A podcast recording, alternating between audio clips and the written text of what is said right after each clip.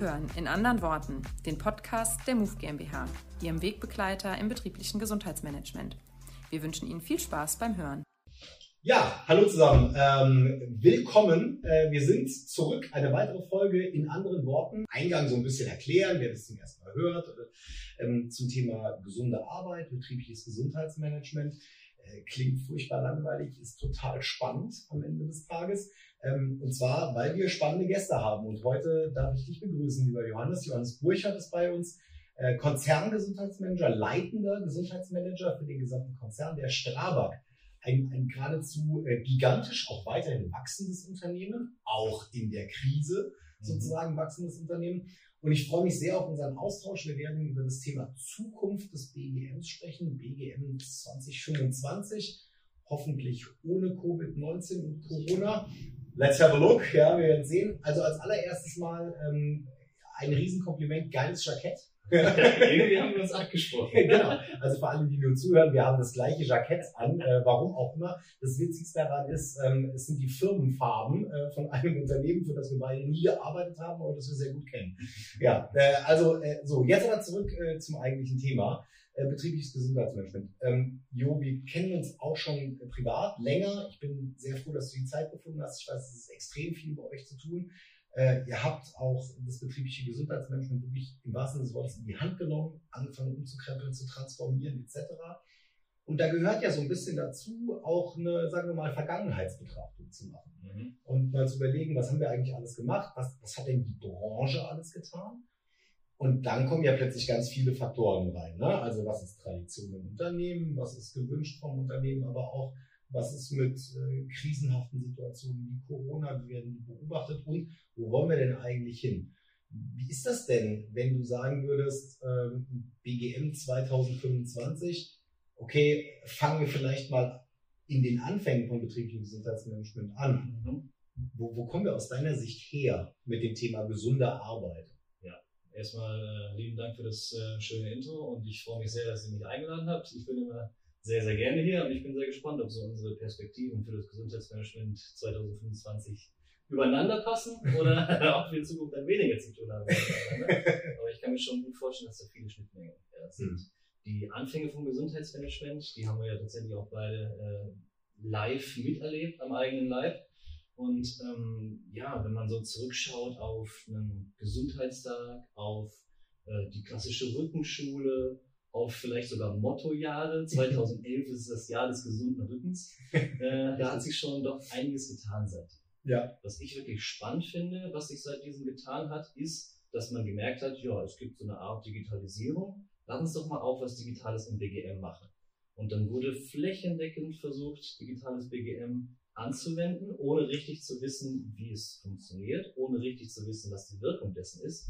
Man hat sehr schnell festgestellt, alleine steht so ein digitales Gesundheitsmanagement wirklich alleine. Mhm. Und äh, deswegen äh, kam dann die Erkenntnis, wie wär's mit einem Blended-Ansatz? Bedeutet der klassische Gesundheitstag mit der Rückenschule, mit Entspannung, Ernährung, Stress, Psyche, Sucht, in Zusammenarbeit mit digital, sprich wirklich Blended Learning, Blended BGM. Und das ist so für mich die, die ja, signifikanteste Entwicklung der letzten Zeit.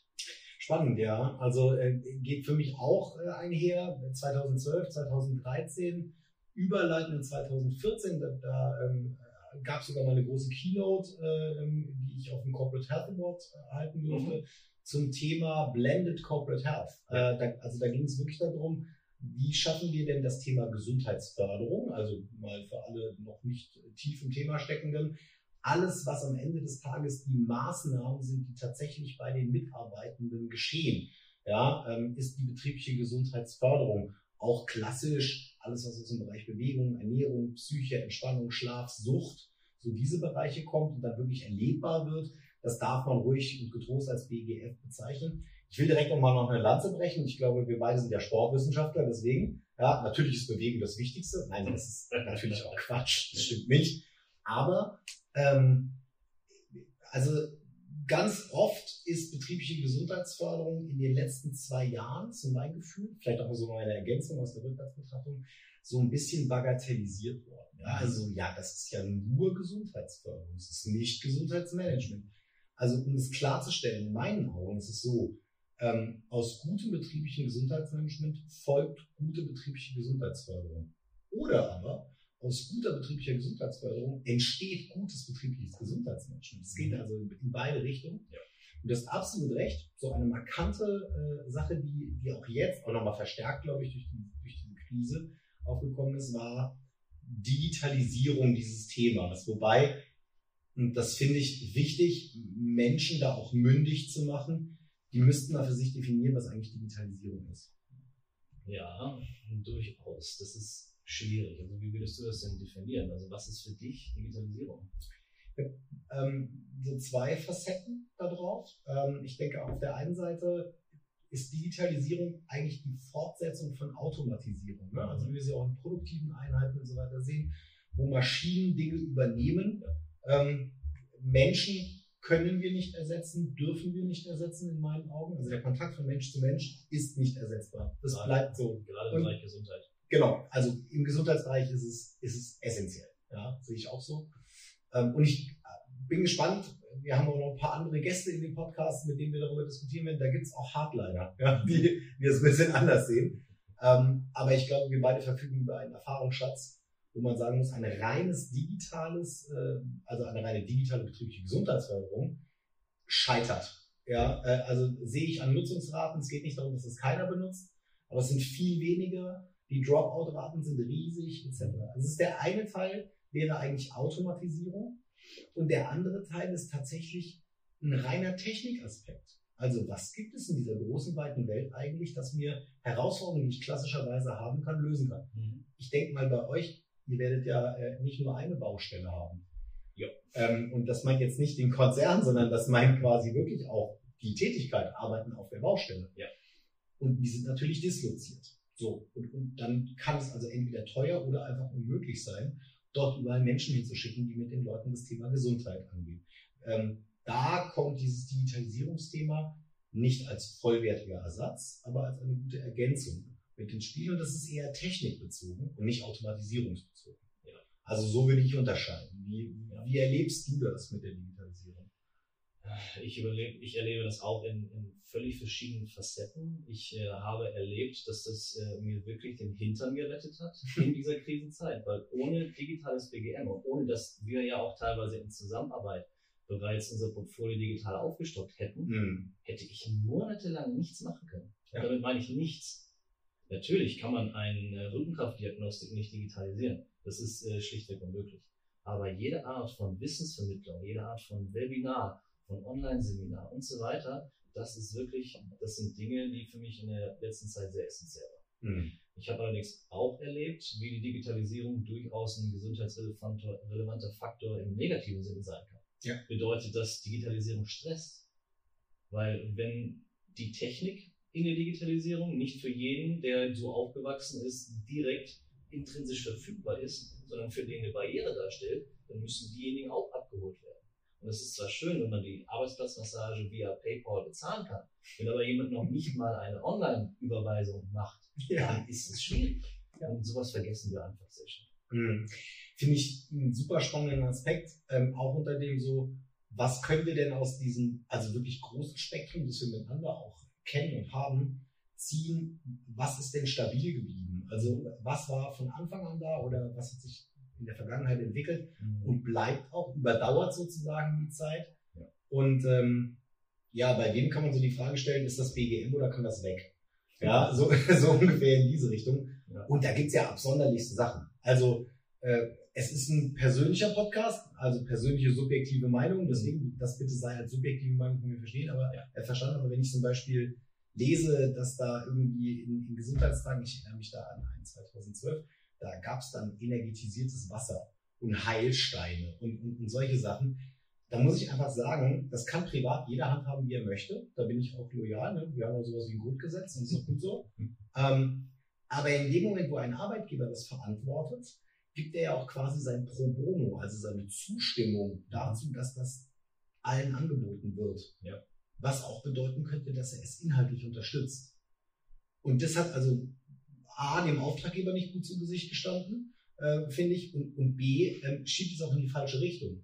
Ich finde, diese Frage muss man sich auch bei der zunehmenden Digitalisierung stellen, denn ähm, wenn ich mir angucke, woher kommt das eigentlich jetzt gerade? Das ist ja aus einem Zwang entstanden. Ne? Also so nach dem Motto, wir beide, nehmen wir mal an, würden Fischsuppe einfach hassen. Könnte ja sein. Also habe ich gehört, gibt es ein paar Menschen. Ja, äh, oder, oder Aubergine-Püree oder solche Sachen. Ähm, wenn es aber nichts anderes zu essen gibt, dann würden wir das natürlich auch konsumieren. Aber es ist ja keine eigentliche Lösung, sondern eine Notwendigkeit, die, ja. da, die da genannt wurde. Und du hast ja auch gesagt, ja, es war so. Ja, klar. Ja.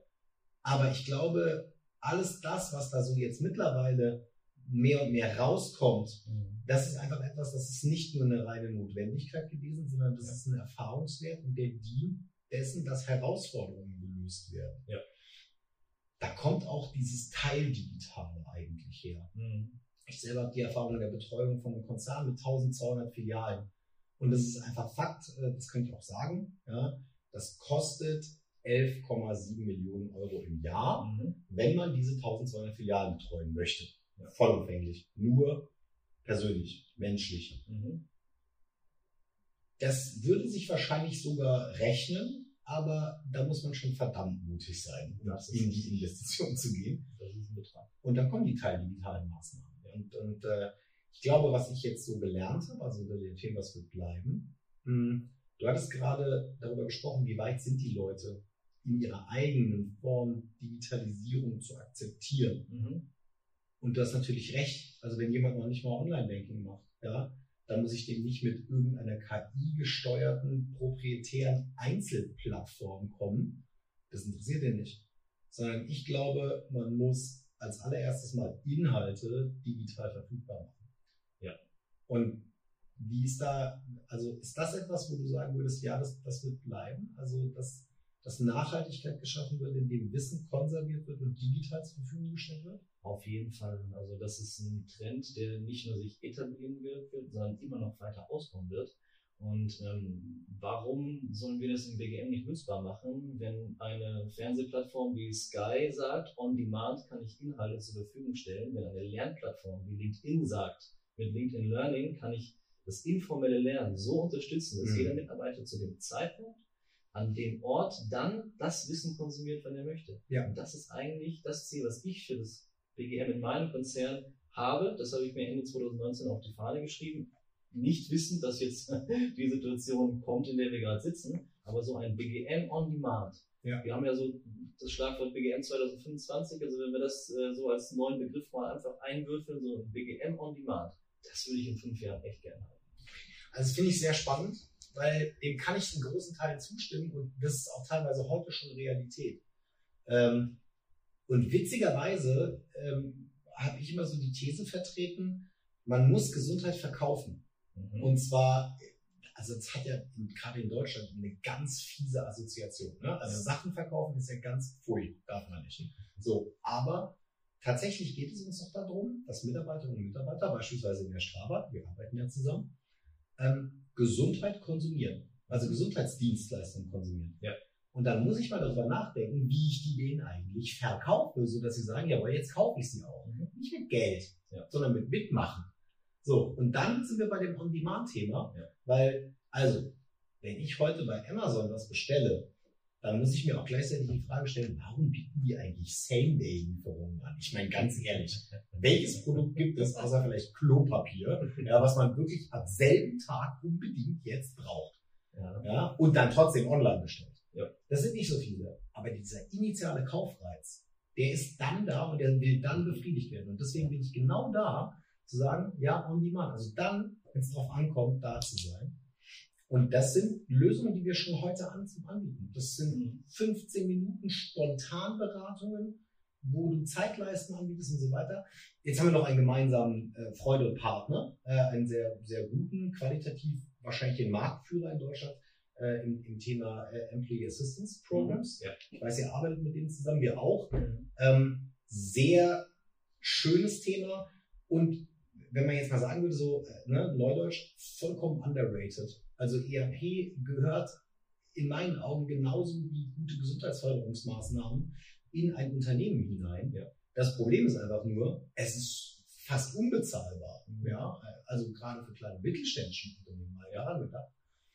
Ähm, deswegen, also wir legen es schon so ein bisschen in die Zukunft rein. Mhm. äh, und da will ich gar nicht auf steigende psychische Erkrankungen gehen, das ist nur ein Teil, dieses Arbeitgeberfürsorge sichtbar, spürbar, schmeckbar, fühlbar machen. Ja. On demand. Ist das ein Weg, wo du sagst, da, da müssen wir hin? Da müssen wir unbedingt hin. Da müssen wir auch tatsächlich unseren Mindset als Gesundheitsmanager ändern. Weil ich weiß noch, wie wir damals über ERP-Anbieter geflucht haben. Oh ja. Da waren wir beide noch ein paar Jährchen jünger. da hatten wir noch ein paar Jahrzehnte weniger BGM-Erfahrung und wir haben darüber geflucht. Hm. Mittlerweile ist das ein massiver Bestandteil meines Gesundheitsmanagements. Mhm. Und nicht nur als Teilleistung, sondern wirklich als integrative Leistung. Bedeutet, die kennen unser BGM-Portfolio. Jeder von meinen Multiplikatoren im Unternehmen kennt diese, dieses Angebot. Und so kann ich dann tatsächlich mit einer Maßnahme ganz viele verschiedene Bereiche abdecken. Und ich glaube, also so wie unser Mindset sich von damals Contra-ERP, Pro-ERP entwickelt hat, werden wir noch ganz viele äh, Mindset-Changes als Gesundheitsmanager mitmachen. Zum Beispiel vom klassischen Gesundheitsmanager hin zum Change Manager. Vom, äh, vom Vorturner, wie wir ja gerne mal genannt wurden, Richtig? hin zum digitalen Motivator Ja. und Initiator. Hm. Und äh, ich glaube, da wird noch ganz viel passieren, auch wirklich an den Randbereichen vom Gesundheitsmanagement. Weil wenn wir früher von den Handlungsfeldern Bewegung, Ernährung, Stress, Sucht ausgegangen sind, sind auch angrenzende Themenbereiche wie Employee äh, Assistance Programs, wie zum Beispiel Employer Branding, wie zum Beispiel das Recruiting, wie auch Mobilitätskonzepte, wie komme ich zu meiner Arbeit hin, wie zum Beispiel, wie kriege ich Beruf und Familie zusammengeführt. Das sind alles Themen, die wir als Gesundheitsmanager auf der auf dem Plan haben sollten. Und äh, gerade auch so, ja, Work-Life-Balance ist ja fast schon tot gesagt, dieser Begriff. Ich wäre viel mehr für eine Work-Life-Integration. Hm. Super spannend. Äh, schönes Stichwort auch. Das ist einen anderen Begriff benutzt, als ich ihn benutzen würde. Ich äh, also bin tatsächlich, gehört zu der Fraktion, die sagen würde, Work-Life-Bullshit. Ja. Ähm, weil es in sich trägt, Arbeit, Freizeit, Familie etc. voneinander abzutrennen. Ja. Wir wissen aus einer Studie, Beispiel Homeoffice, dass es, mal ganz grob gesagt, zwei Typen von Menschen gibt. Es, es, gibt- es gibt Separierer und die brauchen dieses Separieren von Arbeit und Privat. Und, ähm, die Antwort darauf, weil sie ja trotzdem im Homeoffice arbeiten müssen in solchen Krisen, ist, die brauchen tatsächlich ein abschließbares eigenes Arbeitszimmer. Das sieht auch anders aus und so weiter und so fort. Ja. Und, die Tür ist zu, dann ist die Tür auch zu. So.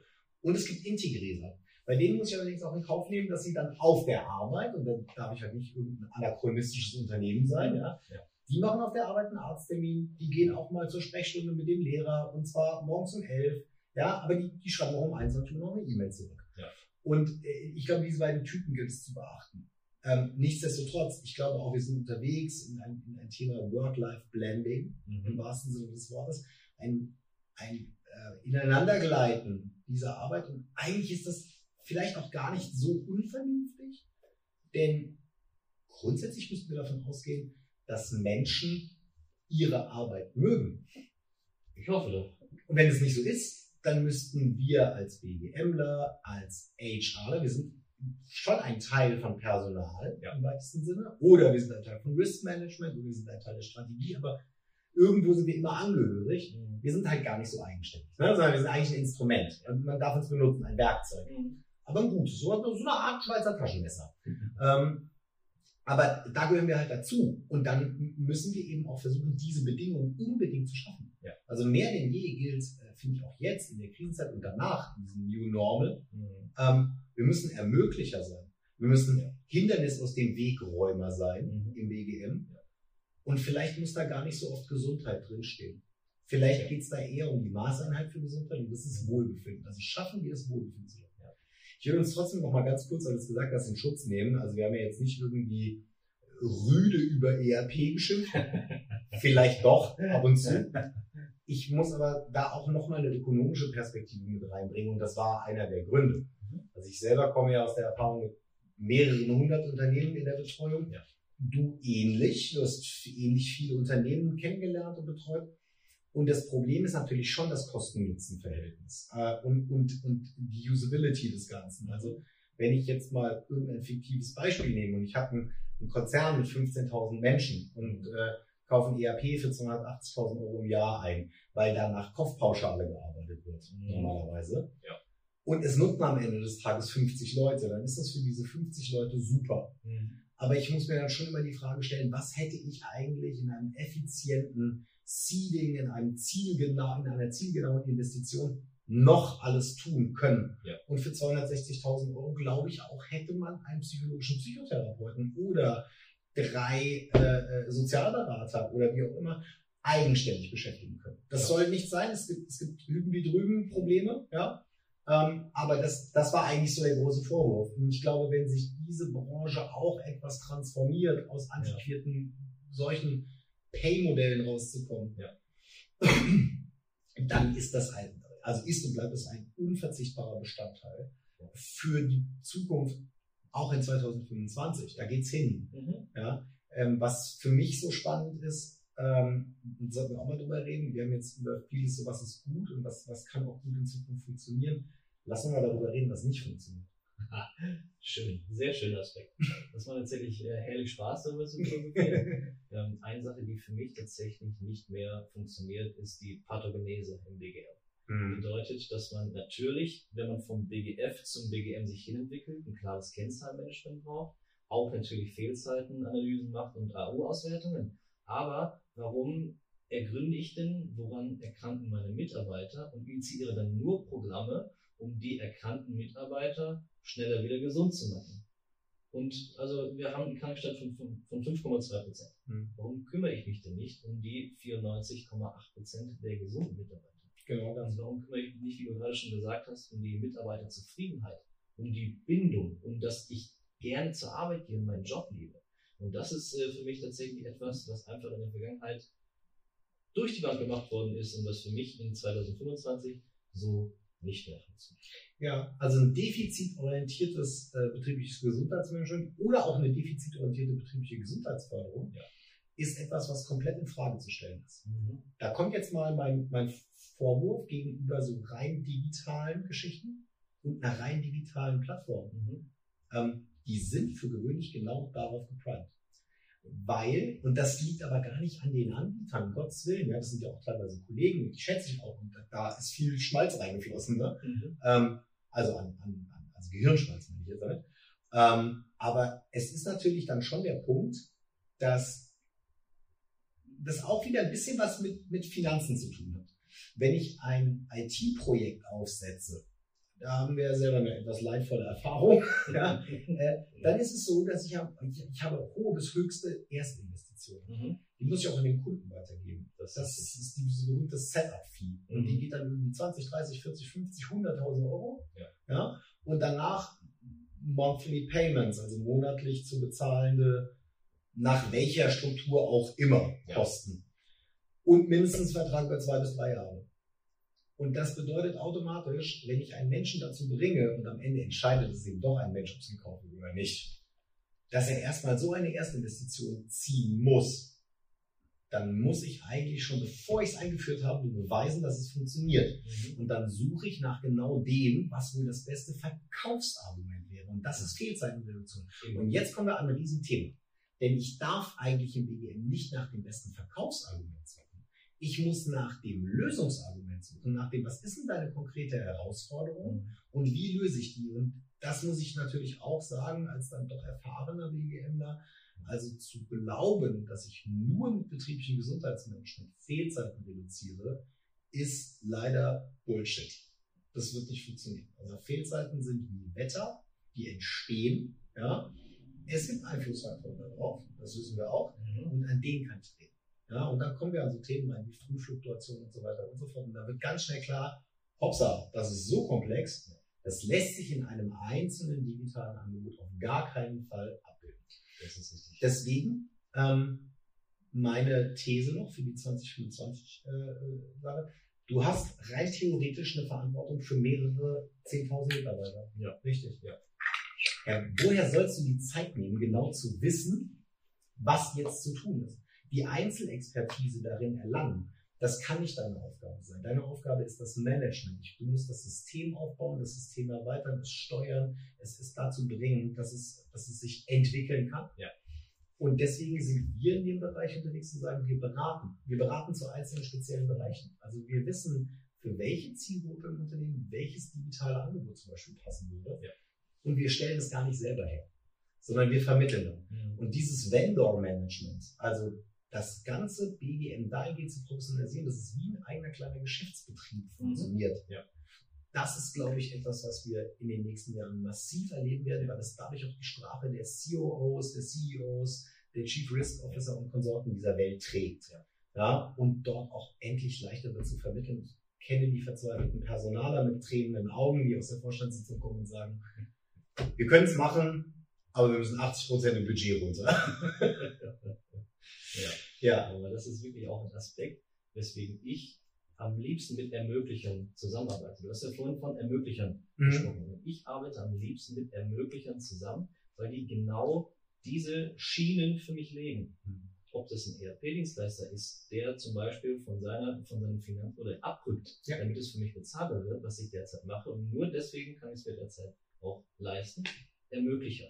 Dass ich Dienstleister beauftrage, die intrinsisch motiviert sind, vom BGF zum BGM sich hinzuentwickeln, die begriffen haben, wie diese ganze Entwicklung gerade vonstatten geht und wie sie dem Kunden diese Entwicklung auch nutzbar machen, sind für mich Ermöglicher. Mhm. Krankenkassen, die nicht nur ein In- und Out-Geschäft machen, bedeutet, ich mache ein Jahr am Tag einen Gesundheitstag, ich möchte möglichst viele Beitritte schreiben und danach ist Nachhaltigkeit einfach mal weg. Das sind für mich keine Ermöglicher. Und deswegen arbeite ich derzeit zum Beispiel viel lieber mit kleineren Betriebskrankenkassen zusammen, weil die maßgeschneidert auf meine Bedürfnisse, auf meine Ansprüche, auf meine Mitarbeiter wirklich eingehen. Das sind für mich auch Ermöglicher.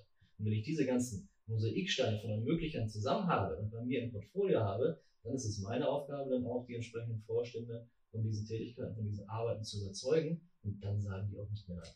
Und jetzt gerade, Jo, ist es in meinen Augen Management geworden. Und das ist Management für 2022, 2023, 2024. Dahin geht's. Ja. Bin ich total bei dir.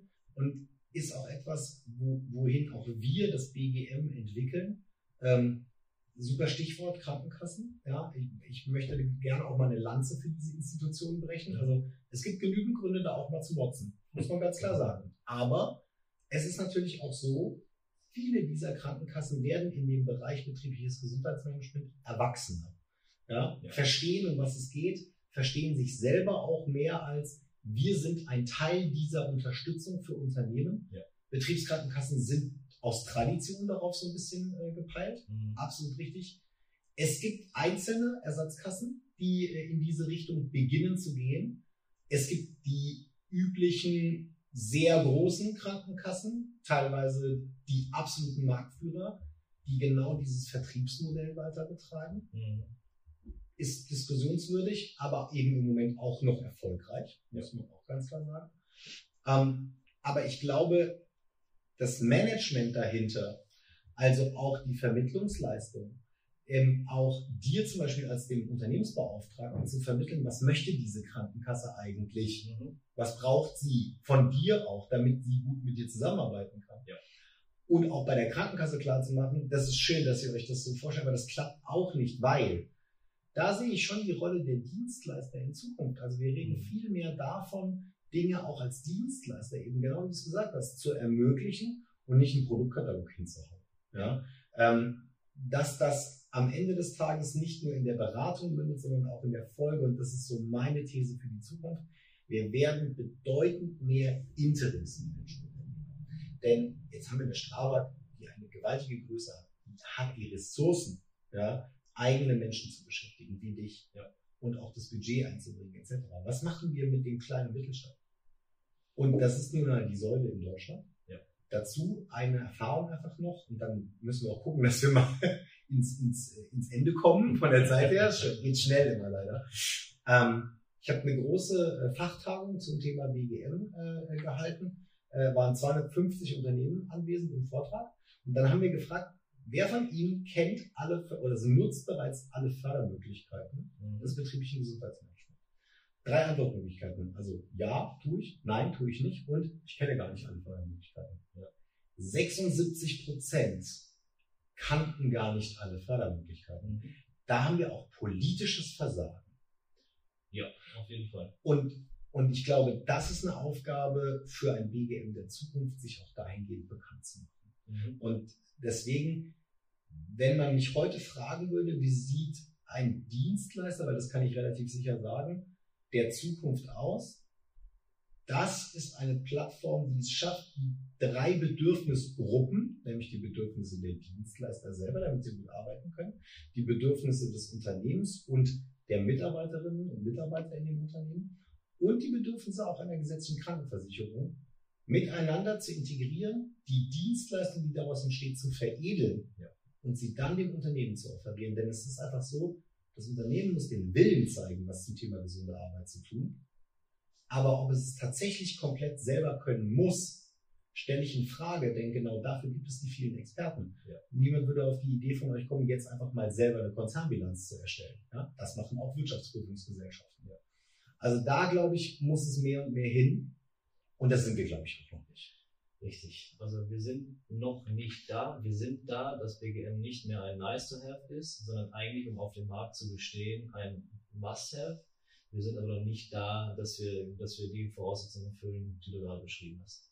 Ich finde es auch viel interessanter, dass wir uns heute unterhalten über, über, über eine Entwicklung im Management, über eine Entwicklung von der Sichtweise auf das Gesundheitsmanagement, anstatt über technische Möglichkeiten zu reden. Also wie das Screening der Moderne in fünf Jahren aussieht. Weil das ist für mich tatsächlich auch gar nicht so relevant. Mhm. Für mich ist viel relevanter, wie werden wir gesehen, wie entwickelt sich die Branche und wie können wir die Stärken, die heute schon überall einzeln existieren, wie können wir die zusammenführen, um das wirklich für alle nutzbar zu machen. Letztes Stichwort vielleicht und dann äh, lass uns zum Ende kommen.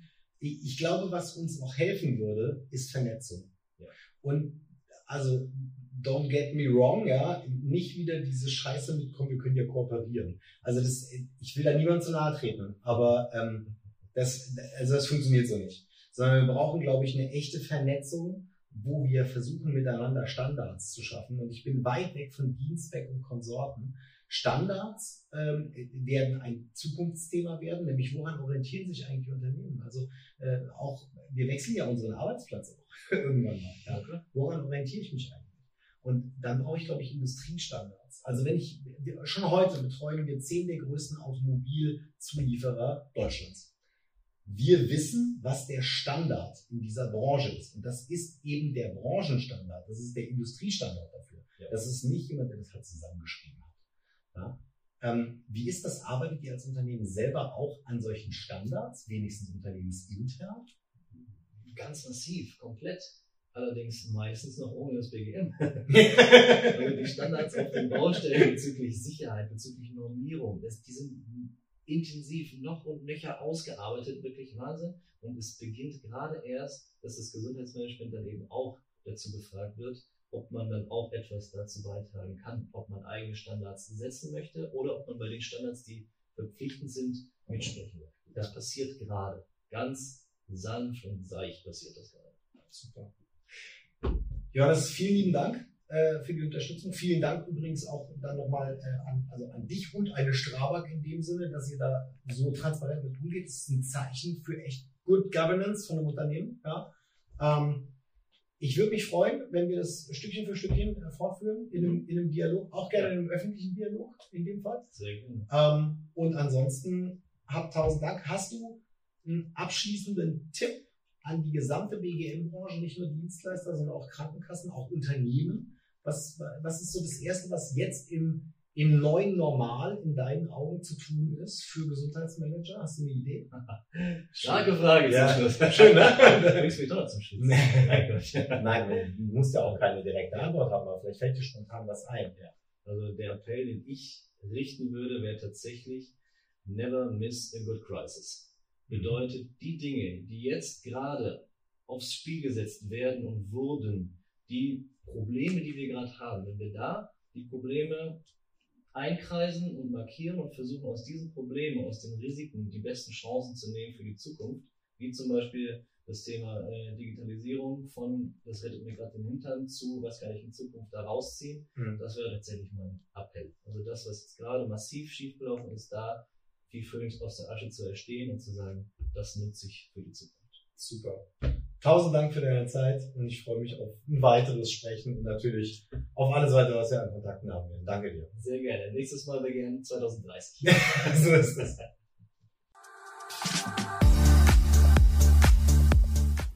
Schön, dass Sie auch bei dieser Folge wieder dabei waren. Für mehr Informationen gehen Sie auf unsere Website unter www.my-move.de. Bleiben Sie gesund und bis zum nächsten Mal.